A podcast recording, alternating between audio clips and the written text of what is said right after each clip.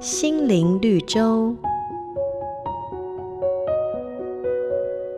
豌豆是餐桌上极为普通的一道菜肴，不过可别小看它哦。据说，在距今五千年以前的古埃及时代，豌豆并非食物，而是一种建筑工具。当时的埃及在建造金字塔的时候，必须使用许多的大石块。但是在没有裁切器具的情况之下，要怎么切开巨石呢？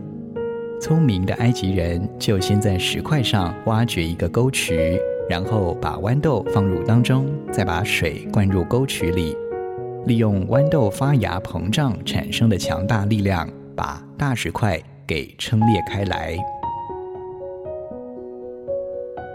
一颗小小的豌豆就能拥有切断巨石的惊人力量，内在的潜能实在不容小觑。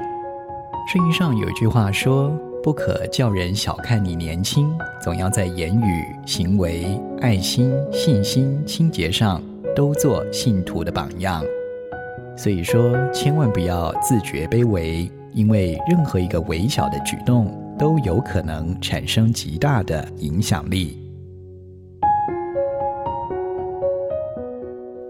本节目由好家庭联播网、台北 Bravo FM 九一点三、台中古典音乐台 FM 九七点七制作播出。瑞园银楼与您共享丰富心灵的全员之旅。